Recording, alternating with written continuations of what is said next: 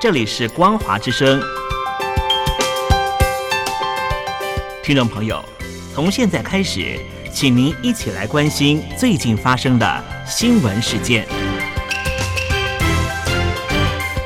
欢迎收听《光华随声听》。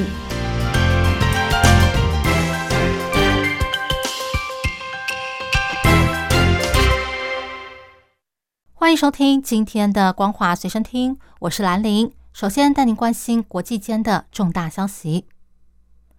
北京当局上个礼拜公布了新版的中国地图，单方面对南海大部分地方提出拥有主权的说法，让东南亚各国强烈反弹，包括马来西亚、印尼、越南、菲律宾和汶莱等等。对此，印尼艾哈迈德亚尼将军大学的国际关系讲师尤哈尼斯说。长远来看，北京在南海的主张将会使中国失去更多，因为随着这些国家的经济和军事实力日益强大，他们将会记住这个羞辱。一旦中国和美国发生冲突，他们容易偏向美国。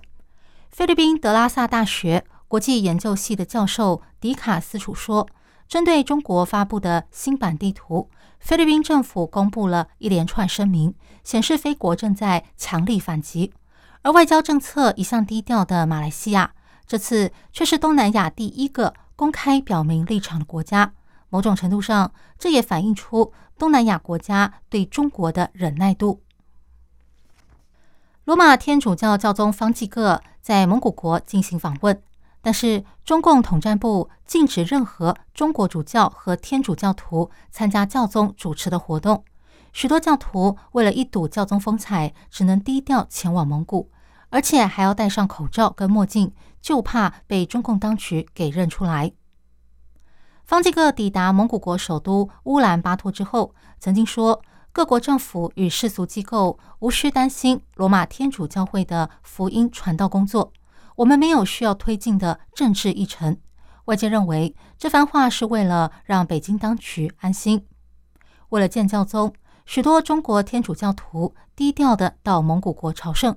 有一位女信徒说：“我们不能说是为了教皇而来。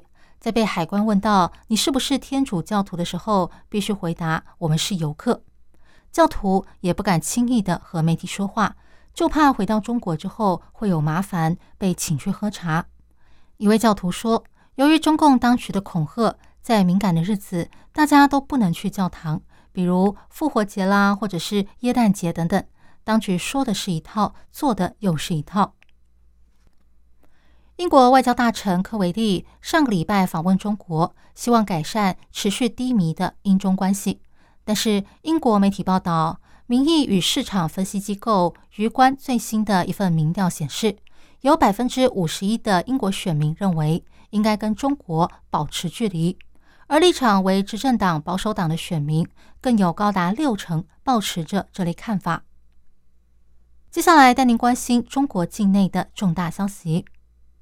日经亚洲最近刊出了一篇报道，里面引述了消息人士的说法。消息人士透露，中国国家主席习近平在今年夏天的北戴河会议上，因为国家方向问题，被中共元老们以前所未有的方式狠狠斥责了一番。中国的经济正在前所未有的衰退，房地产行业一片混乱，而年轻人失业率恶化的程度，已经使中共当局停止发布数据。此外，中国火箭军两名高层将领遭到整肃解职的消息，在七月曝光之后，也让军方陷入了混乱。而中国外交部长秦刚因为不明原因被免职，也使外界议论纷纷。这些动荡让许多中共元老们感到担心。消息人士透露，在北戴河会议前，中共元老们已经先召开了会议，总结意见，之后才传达给习近平。他们认为。如果政治、经济、社会动荡持续下去，没有采取有效的应应措施，中共可能会失去人民的支持，对他们的统治造成威胁。因此，情况不能再更乱了。这群大佬的核心人物是前国家副主席曾庆红，他是已故主席江泽民的最亲近幕僚之一。据说，习近平在被元老们严厉批评过之后，转向亲近的幕僚们抱怨。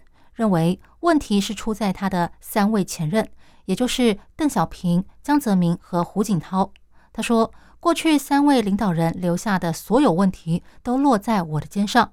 这十年来，我一直在解决这些问题，但依然没有办法解决。难道罪责在我吗？中国经济持续低迷，使中共当局推出了一连串的措施，希望能够提振民间企业的信心。中国国家主席习近平还曾经强调，我们始终把民营企业和企业家当成自己人。但是，《纽约时报》最近访问了一位中国的民营企业家，让大家知道中国政府是如何对待他们，使他们的财富化为乌有，重返贫穷。这位四十五岁的女性企业家叫孙君丽，经营一间体育用品店。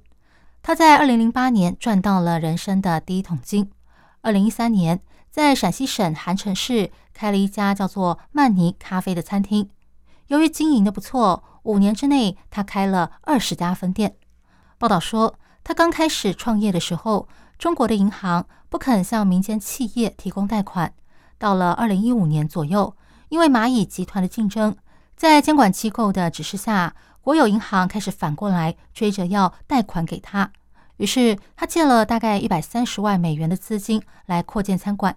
但到了二零一八年，由于监管机关担心债务的问题，因此改变了政策，导致银行突然收银根，不肯再贷款给他。因此他只好向亲友借钱偿还银行的最后一笔贷款。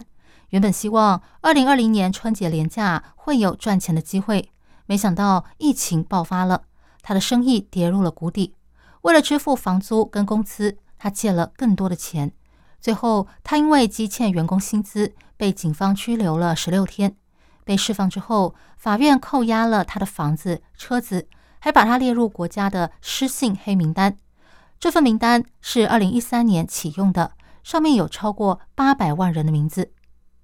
他说：“我身边都是和我一样的人，我们都是草根，透过自己的努力创造了财富，但是最后又沦落到一贫如洗，甚至负债。”他说：“他不期望得到政府的任何财政支持，只希望能够将他从黑名单中撤销。”他说：“光是去一趟上海，我既坐不了飞机，也搭不了高铁，我根本出不了门。”所以，我希望你能够把我从黑名单中删除，让我能够成为一个正常人，能够再次创业。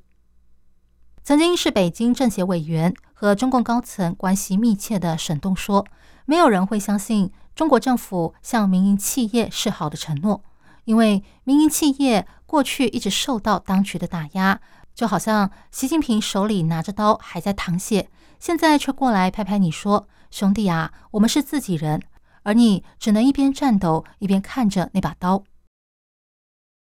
中国科技巨头华为上个礼拜发表了新款的五 G 手机 Mate 六十系列，官方媒体宣称，这象征北京反制华府的制裁取得了重大突破。但是专家分析，要说胜利还言之过早，因为中美科技战还有的打。华为一直以来都受到美国的晶片制裁影响。而这次发布的新机里面的晶片到底是如何制成的，却保密到家，以至于业界争相揣测里面中国制的成分到底占多少。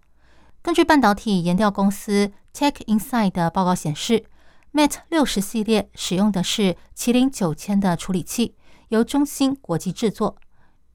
Tech Insight 的副董事长贺奇森他认为，华为推出新机可能会导致美国。日后对中国的限制比目前更加严格，而经济研究机构龙舟精讯的分析师也说，华为的新机确实使美国商业部感到难堪，但是依然落后目前最先进的技术好几年。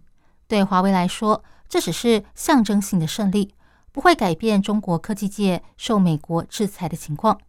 而富瑞金融集团香港有限公司的分析师李玉生他说。第四季华为恐怕将面临来自美国更严厉的半导体技术限制。以上新闻由兰陵为您编辑播报，感谢您收听今天的光华随身听，我们下次见。